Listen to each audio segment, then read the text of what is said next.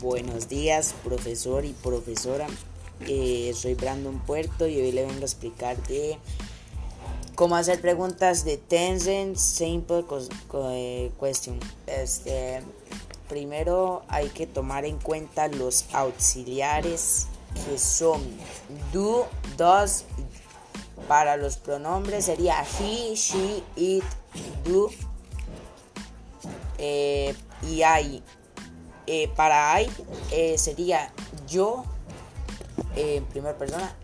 you sería en español tú, usted y ustedes. We sería nosotros y nosotras. Y they, ellos, ellas y vosotros y vosotras.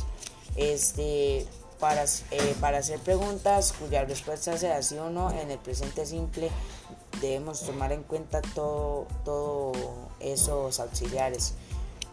Como tal, estas palabras no tienen un significado que se puedan traducir al español, pero se usan para indicar a otra persona que estamos preguntando sobre algo del presente.